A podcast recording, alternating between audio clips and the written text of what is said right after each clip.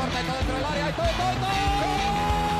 Siniestra la pide Deco, intenta meter y lo hace bien para Larso, la deja para todo, todo, todo, todo, todo. No puede apoyarse Juli, que balón acaba de meter para allá. Valenti, Valenti. ¡Gol! Corta de Neymar, la pone por dentro Andrés. Andrés la juega. ¡Qué golazo! ¡Qué gol! Sí, un regate. Mira el segundo el disparo. El rechace tiene que llegar. ¡Gol! Del Barcelona.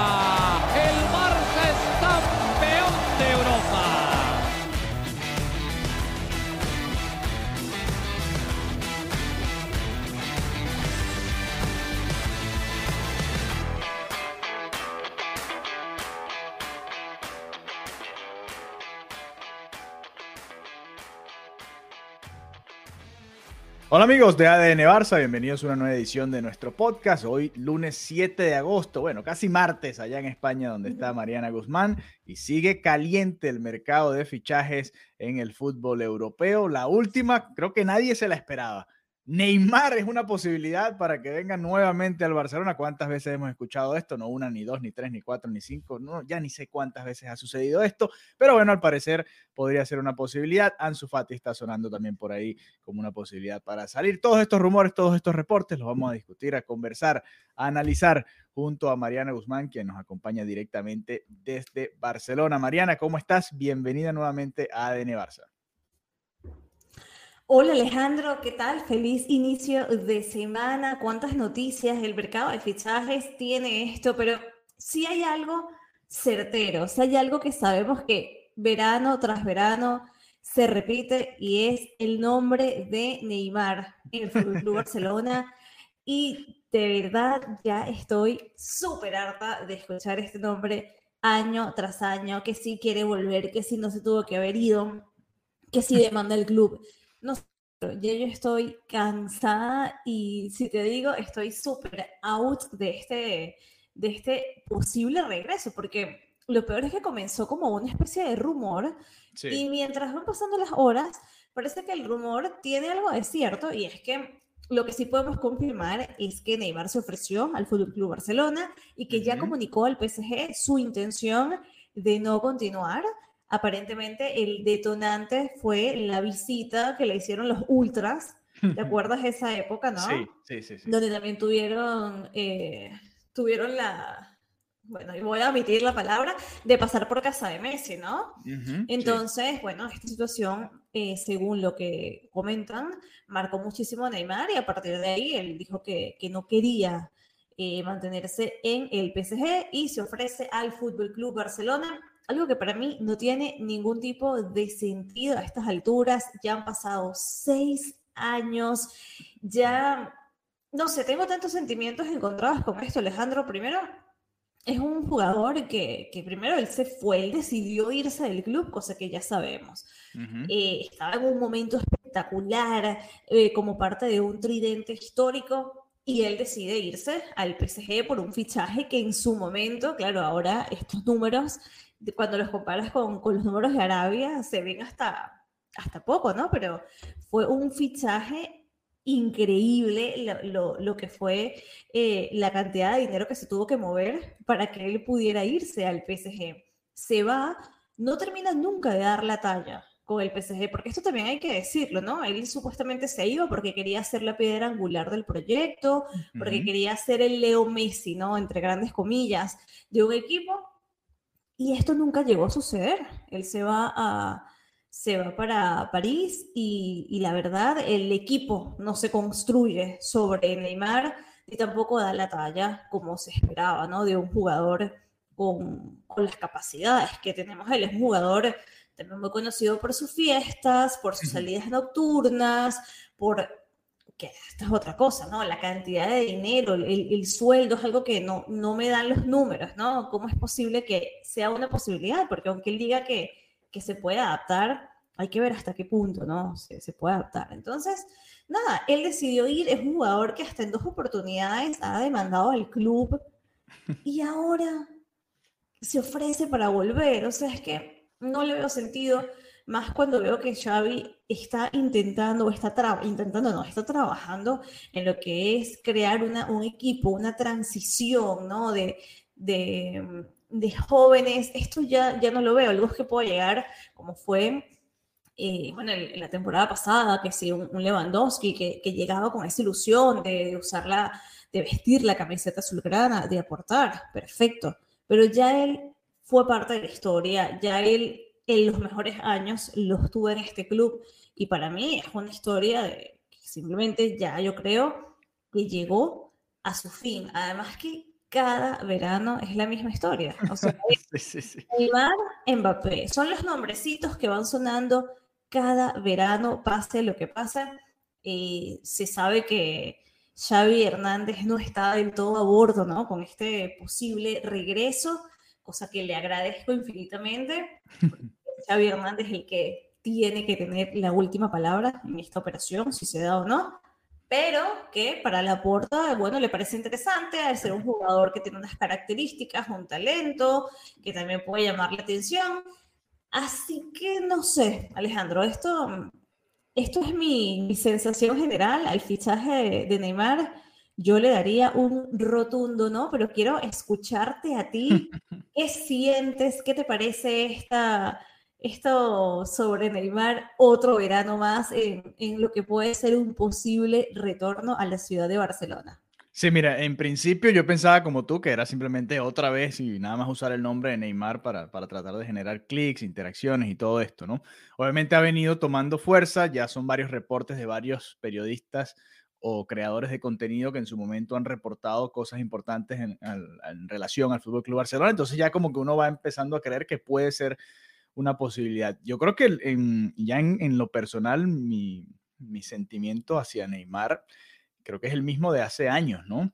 Incluso eh, me acabo de acordar que vi hasta un documental de Netflix en el que él cuenta, ¿no? Uno o dos años después de irse a, París, que se quería devolver al Barça y estuvo muy cerca de volver al Barça. Creo que estaba todavía Bartomeu en las oficinas del club como, como presidente.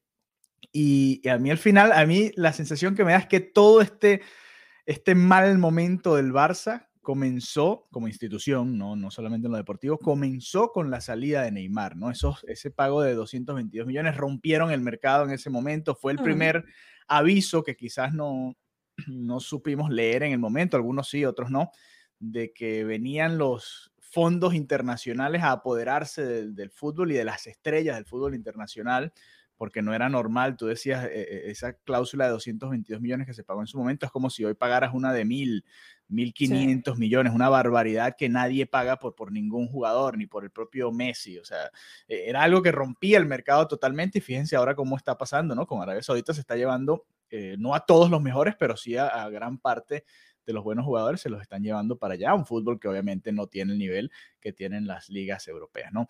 Eh, pero con lo de Neymar, a ver, yo siento que el, barcelonismo en su mayor parte no ha perdonado a Neymar. Yo diría que yo mismo no, ya decidiste irte, tú mismo fuiste, creo que lo conversábamos en el episodio de, de Dembélé, él mismo fue a la secretaría del Barça y puso el dinero, aquí está el cheque, me voy, me quiero ir y, yo mismo voy, doy la cara y lo pago. Bueno, eso creo que, que marca mucho, ¿no? La salida del brasileño. Eh, obviamente no es el mismo jugador tampoco, ni viene, en caso de que vuelva, supongamos, ¿no? No va a venir a, estar en la MSN otra vez, no está al mismo nivel Neymar, no está Messi, no está Suárez, sería, es, es, es, extraño, ¿no? Verlo ahora, sería extraño verlo ahora con este grupo, con Pedri, con Gaby, con Gundogan, con Lewandowski, no sé, no me lo imagino eh, ni en lo deportivo ni en lo sentimental para, para los eh, seguidores del Barça y el propio Xavi tampoco, ¿no? Él, mismo ha cerrado esa puerta varias veces, incluso en entrevistas lo ha dicho, no, ¿no? Que,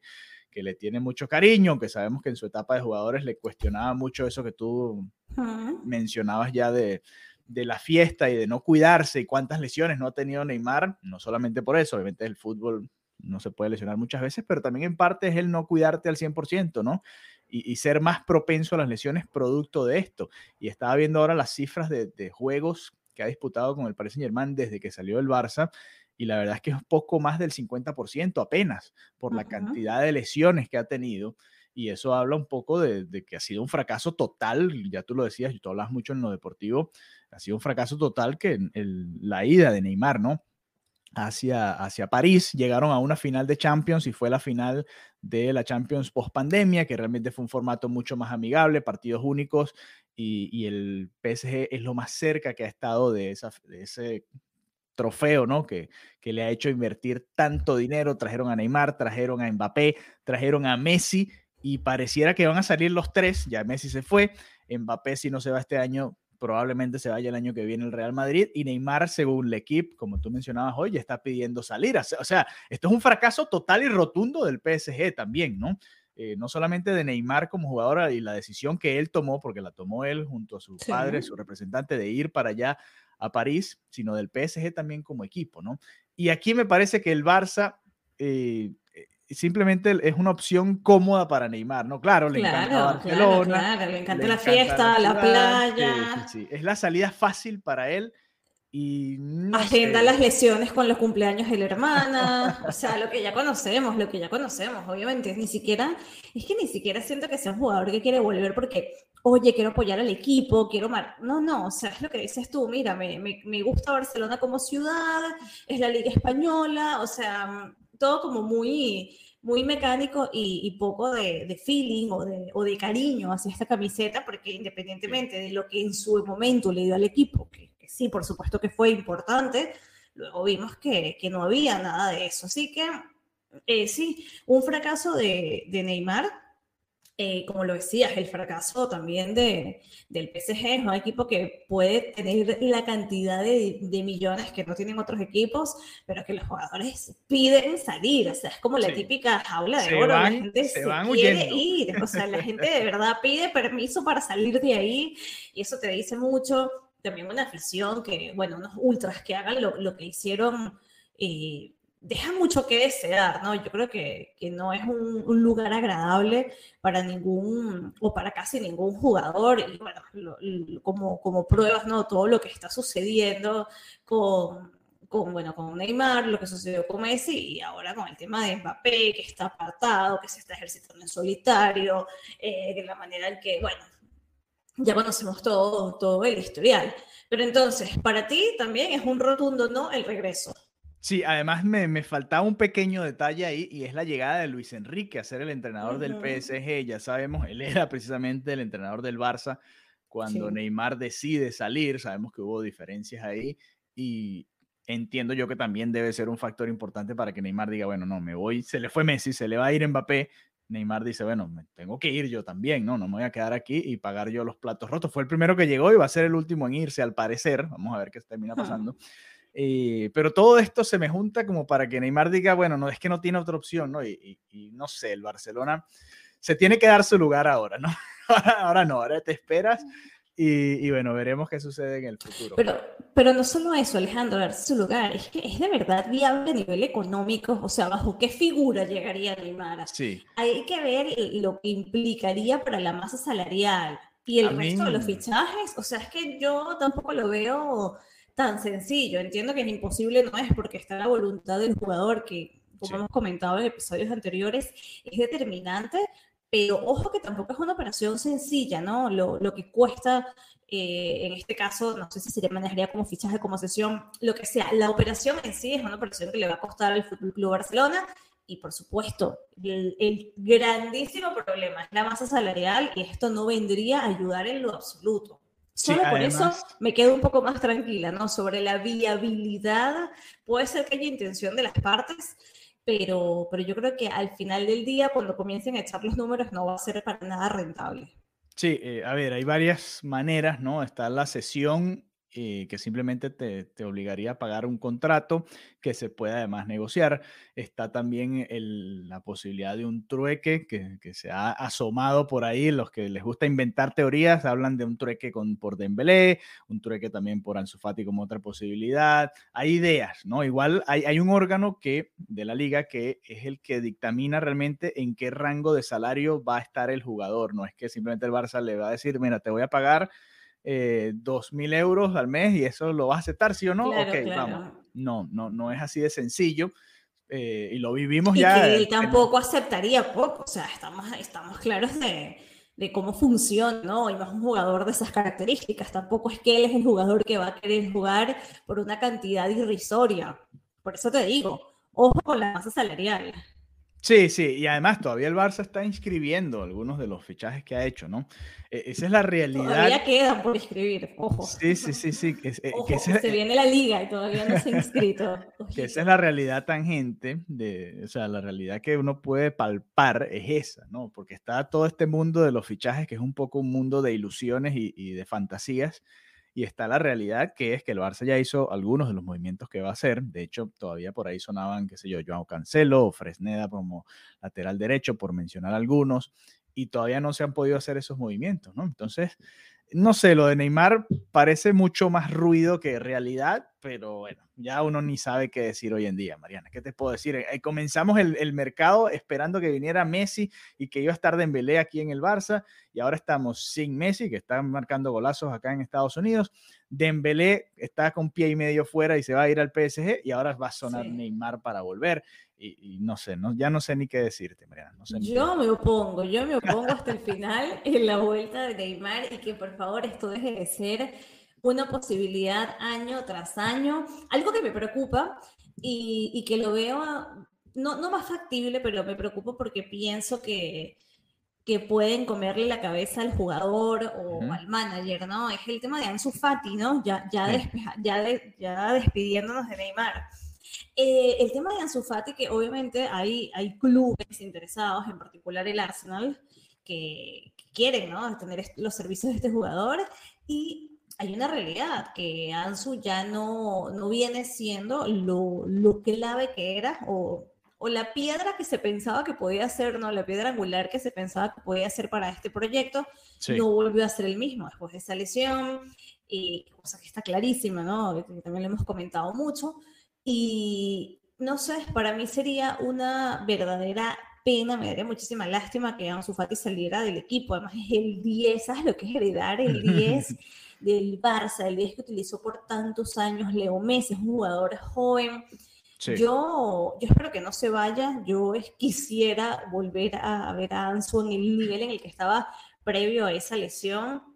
Siempre cuando, cuando hay jugadores tan jóvenes que la gente compara, no, es que era mejor que Messi a esa edad o está siendo igual que Messi hay una frase que es lo que yo creo que aplica más en el, en el fútbol y bueno, y en la vida, si nos ponemos un poco más filosóficos, que es no, no es solo llegar, sino saber mantenerse, ¿no? Y, y, precisamente lo complicado para un jugador es mantenerse en el mejor nivel. En el caso de Ansu Fati, después de la lesión, y vemos un Ansu Fati bastante bastante mermado, ¿no? Bastante en, ciertos momentos inseguro. Sí. Así que mm, creo que esto pudiera ser una, una situación real que se plantea abandonar el club e irse a un lugar en el que sienta que pueda ser más importante, que pueda tener más minutos, donde pueda jugar. Sé que obviamente Ansu Fati es muy culé, que quiere hacer carrera acá, que quiere hacer su vida acá, pero también como jugador estas cosas eh, las aguantas hasta cierto punto, ¿no? Porque también se entra como en un cuadro donde mentalmente es muy difícil mantenerse arriba cuando no ves minutos y que cuando los ves tampoco terminas de dar la talla precisamente porque no tienes esa continuidad. Sí, a ver, con Ansu Fati, eh, lo comentamos a comienzo del verano, ¿no? Su agente lo presionaba para salir del Barça, era el momento. Además, en, en la situación que está el Fútbol Club Barcelona, cualquier venta de Ansu Fati es dinero que entra directo a las arcas del club, ¿no? Al ser un producto de la Masía, eso también ayuda en cuanto a la situación económica que tiene el Barça.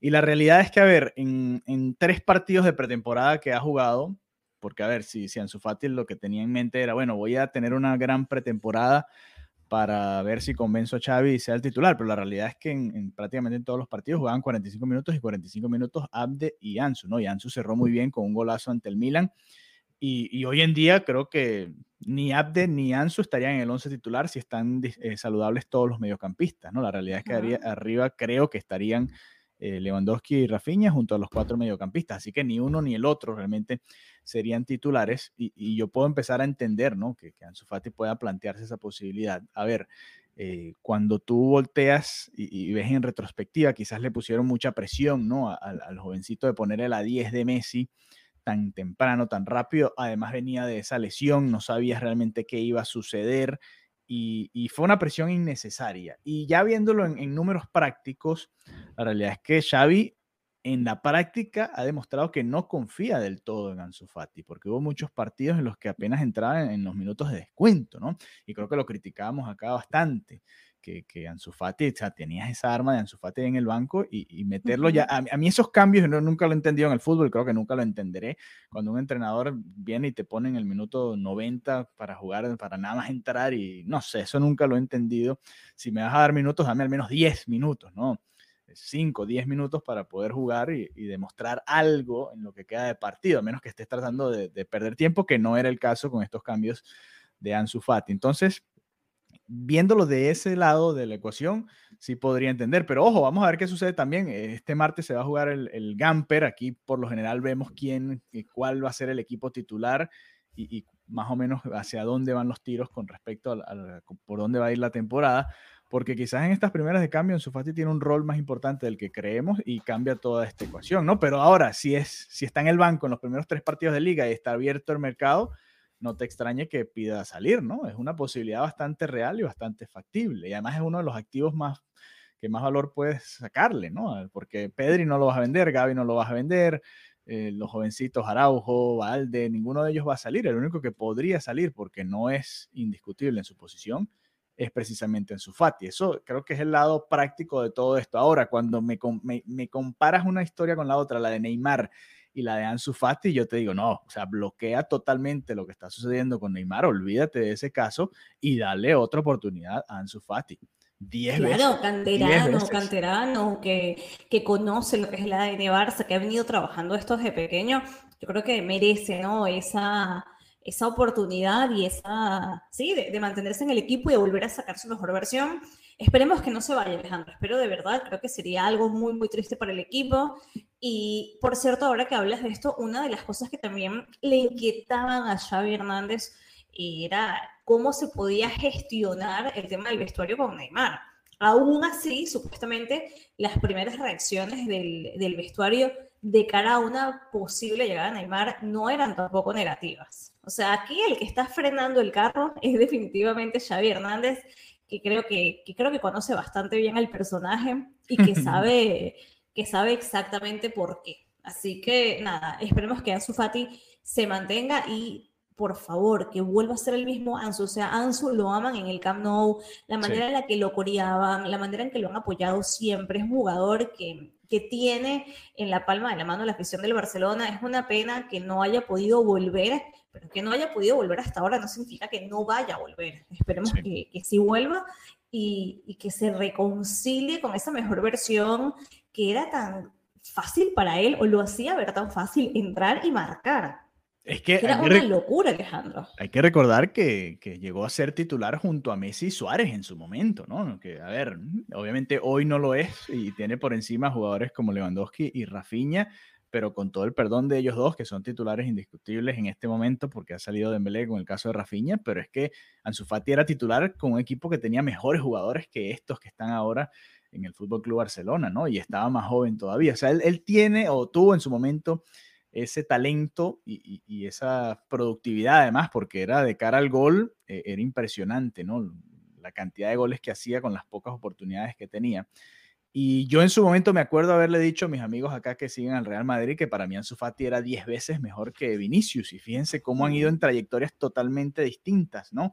Las carreras de los dos. Eh, porque esa temporada me acuerdo que Ansu Fati llegó a ser hasta jugador del mes en varias ocasiones, hasta que llegó la lesión contra el Betis y en cambio a Vinicius se le criticaba muchísimo porque no podía terminar las jugadas, ¿no? Era un jugador que corría muchísimo, que llegaba al área, pero después tenía poca finalización y veamos cómo ha cambiado todo esto, ¿no? Quitándonos un poco los colores de encima, la realidad es que Vinicius se ha convertido en uno de los jugadores más importantes de la liga y quizás del fútbol internacional en estos momentos y Ansu Fati en cambio ha ido, eh, no, ha podido, ¿no? Su, su crecimiento se ha frenado por, las lesiones, por las recaídas y porque también, y creo que aquí también le voy a dar un poquito de responsabilidad a Xavi, tampoco se le ha dado más confianza, ¿no? Ha sido, han sido muy pocas las oportunidades y también, como tú lo decías, cuando ha tenido oportunidades, no ha estado al nivel que esperamos de Ansu Fati y bueno, mucho menos al nivel del 10 del Barça, que además tiene un peso muchísimo más grande, ¿no? Entonces, eh, es todo eso, ¿no? A mí no me extrañaría que en una o dos temporadas, si, si esto sigue así, él busque otro, otro lugar, ¿no? Es lo normal y natural, porque a veces hay que entender cerrar los ciclos, ¿no? No funcionó, se le dio la oportunidad, ya van, ya ni me acuerdo el año en que debutó Ansu Fati, tendríamos que buscar, pero creo que son cuatro o cinco años ya que venimos escuchando ese nombre, ¿no? Y... Ahora lo voy a buscar porque yo, la primera, déjame ver aquí. Sí. Ansu Fati debut. Sí, me parece que estuvo. Es que debutó con Valverde, me acuerdo. Fue Ernesto Valverde el que lo hizo debutar, entonces usted saque la cuenta. Nada más Yo por técnico. estuve en ese debut, sí. Ajá, nada más por técnico. Valverde, Setien, Kuman y Xavi. Ahí ya van al menos cuatro años, ¿no? De, situaciones que se han venido dando con el Fútbol Club Barcelona. Eh, a mí, como a ti, tampoco me gustaría que se vaya Ansu Fati. Creo que además es una de esas piezas importantes, así no sea titular indiscutible es una de esas piezas que puede ser tu jugador número 12, ese primer delantero al que tú acudas cuando la situación no se está dando del todo bien. Lo vimos la temporada pasada con Rafinha, cuántos partidos simplemente no, no terminaba de, enchufarse, no terminaba de, estar en el partido y Xavi lo sacaba y Rafinha salía molesto. Pues tener a piezas como Ansu Fati, el propio Abdi, a mí tampoco me gustaría que salga Abdi, ese puede ser otro episodio que haremos acá en ADN Barça Podcast. Eh, tenerlos... la fecha. A ver, ya que tengo la fecha.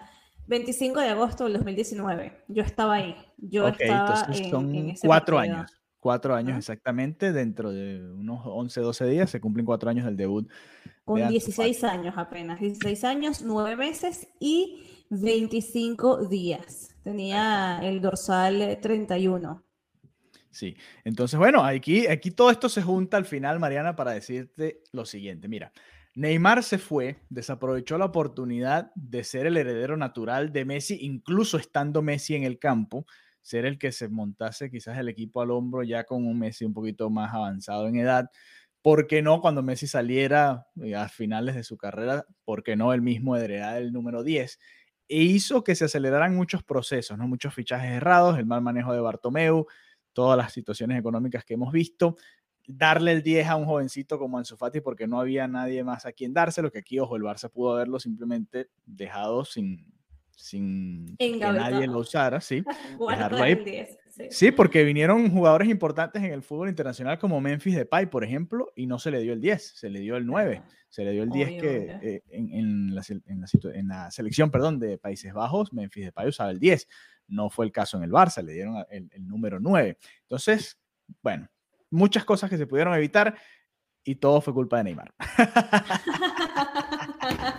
Conclusión, adiós, se acabó el episodio. así le doy, así le doy el cierre a todo esto. Bueno, vamos a ver qué va sucediendo. Obviamente nosotros acá lo tomamos a modo de broma, pero es una realidad. El mercado es muy volátil y a veces nos sorprende. Fíjense cuántos nombres no han sonado, ¿no? Eh, Cancelo parecía que ya estaba en el Barça, empezaron a sacar el nombre de Bernardo Silva, ya eso se ha ido diluyendo. Eh, Dembélé parecía que era seguro que iba a estar en el equipo, el propio Xavi hablaba de él, no, sí, nos ha dicho que está muy contento, que se quiere quedar, dos, tres días después le estaba diciendo él mismo de frente al entrenador que se quería ir. Así de cambiante es todo esto y por eso yo cada vez eh, coincido más con Xavi, este mercado tiene que terminar antes de que comience la temporada, porque te, cambia los planes totalmente de todo lo que va sucediendo. Ya ayer, por ejemplo, el Arsenal le ganó al Manchester City el primer torneo que se disputa oficial en Europa. Ya este fin de semana comienza la liga y Dembélé iba a ser titular con el Barça. Esa es una realidad. Lo iba a hacer y ahora no lo va a hacer el próximo domingo. Bueno, digo yo, no, ya no quiero ni decir nada porque aquí... No, no, no, obviamente no. Está más, en París que en cualquier otro lugar. Mañana es el Joan Primer partido, entonces, en esta nueva era en el Estadio Olímpico de Montjuic. Ya hoy el Fútbol Club Barcelona estuvo familiarizándose con su nueva casa, estuvieron subiendo contenido en las redes sociales. Eh, Lewandowski contento, sacándose fotos, hablando en español, diciendo la nueva casa. Y, ya está todo listo, ¿no? Para, para este debut. Se hace un trabajo con el Ayuntamiento de Barcelona y, ya está todo como bastante coordinado. Se pueden, por ejemplo, se pueden estacionar alrededor del estadio aproximadamente 3.500 motos, se habilitó un estacionamiento eh, especial en la fila de Hospitalet, donde también eh, va a haber capacidad para, para bueno, 2.000, 2000 vehículos. Se, hicieron bastantes cambios, ¿no? También a nivel ciudad para que esto fuera funcional. Yo creo que mañana va a ser una primera toma de contacto importante para ver exactamente porque te explico un poco, para llegar a Montjuic es como que hay que, hay que hacer dos pasos, ¿no? Primero llegar a Plaza España y una vez estás en Plaza España, subir hasta, hasta la montaña. Entonces, llegar a Plaza España es súper fácil, es súper céntrico, eh, porque está muy comunicado, tienes el bus, tienes varios buses, ¿no? Tienes metro, tienes el ferrocarril, tienes absolutamente todo para llegar a Plaza España, pero luego, una vez estés ahí, tienes que comenzar lo que es el trayecto hacia, hacia la montaña. Entonces, hay opciones, hay unos buses que les llaman lanzadera, que es básicamente un bus que sube y baja, sube y baja, ¿vale? Eh, está también la posibilidad de que subas caminando, ¿no? ¿Cuánto, te iba a preguntar eso, cuántos kilómetros son aproximadamente? No es, mucho, no es mucho, o sea, el, estimado que hizo el Barça, ¿no? Sí, pero no te dejes engañar por los kilómetros que te puedes salir. Te explico por qué. Porque el, las, tiene unas escaleras mecánicas. Entonces eso ayuda bastante. Eh, el recorrido que estima el Barça que se puede hacer desde Plaza España hasta el Estadio Olímpico puede ser el más rápido en 14 minutos y el, promedio en 20 minutos. ¿Vale? Esto es la subida desde Plaza España hasta Montjuic. Puedes subir... me, metí en, me metí en Google Maps. Ajá, ¿qué te dice Google Maps? Eh, caminando dice que son 22 minutos eh, desde Plaza España hasta el estadio, hasta la entrada del estadio. En carro, en carro son apenas 7 y en bicicleta son 9, que es otra opción, me imagino, ¿no? Sí, sí, pero no crees que es muy fácil en una marea humana manejar bicicleta en su vida. o sea, no vendría siendo nada fácil, además que hay muchísimos escalones. Entonces, Em, no, y, que lo que es los alrededores del estadio, que es por donde pueden entrar los carros, eso va a estar bastante cerrado. O sea, hay espacio para 1.500 vehículos que incluyen eh, lo que son, bueno, personal del estadio, el club, personales del club, pero eso es algo como muy, muy puntual. Y luego, cuando sean tres horas antes del, del inicio del partido, ya no vas a poder ni pasar. Por eso te digo, de hecho, si vas en bici o en, monopatín, a que le dicen patinete, hay demasiados en Barcelona, hay como una fiebre desde hace bastantes años con esta... Sí, hay eléctricos, ¿no? Acá en Miami también, también se ven exacto. Sí. Sí, lo que pasa es que aquí, Alejandro, ellos creen que son parte del tránsito. Entonces, ah, van por la calle como los carros. Sí, sí, sí, es horrible. Los, odio. odio, de verdad.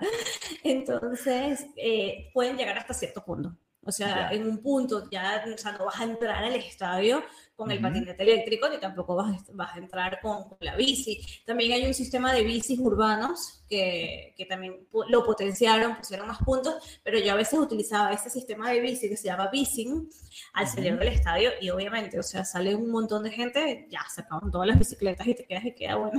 Creo que todo el mundo planea lo mismo que yo, ¿no? De volverse en bicicleta. Entonces, eh, vamos a ver, vamos a ver, espero que esto sea algo que que el Barcelona pueda sacar adelante, porque como lo decía en el episodio anterior, es fundamental el apoyo de la afición. Vamos a ver qué tal esta primera toma de contacto. Obviamente sé que va a ser un poco drama en las redes sociales porque el Camp Nou está bastante céntrico y bastante bien comunicado y este es un caso bastante diferente, pero la verdad que viendo los videos y viendo todo cómo está el Estadio Olímpico, creo que también tiene lo suyo eh, y, nada, ya, ya quiero también cubrir la liga y poder estar allá. Estaba viendo aquí, tampoco tiene muchas eh, vías, ¿no? De, de, acceso, que es otro de los problemas, ¿no? Estaba viendo por acá y es complicado, además de, la montaña y de los jardines que estoy viendo por los que está rodeado.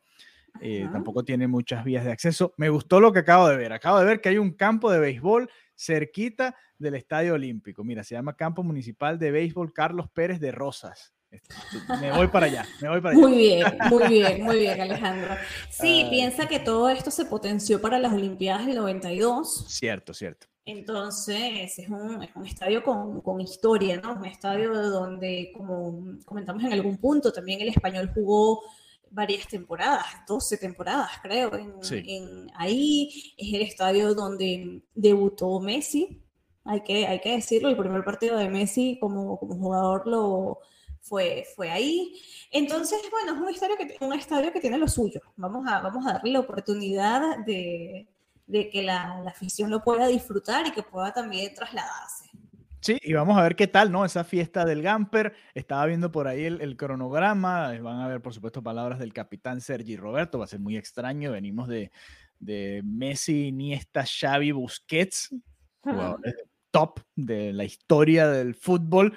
Ahora el capitán es Sergi Roberto, el que va a dar el, discurso, sin ganas de irrespetar a Sergi Roberto, simplemente no está en el nivel, obviamente, del resto. Probablemente ni sea titular en este partido, ni en, ni en la liga, ni en la temporada.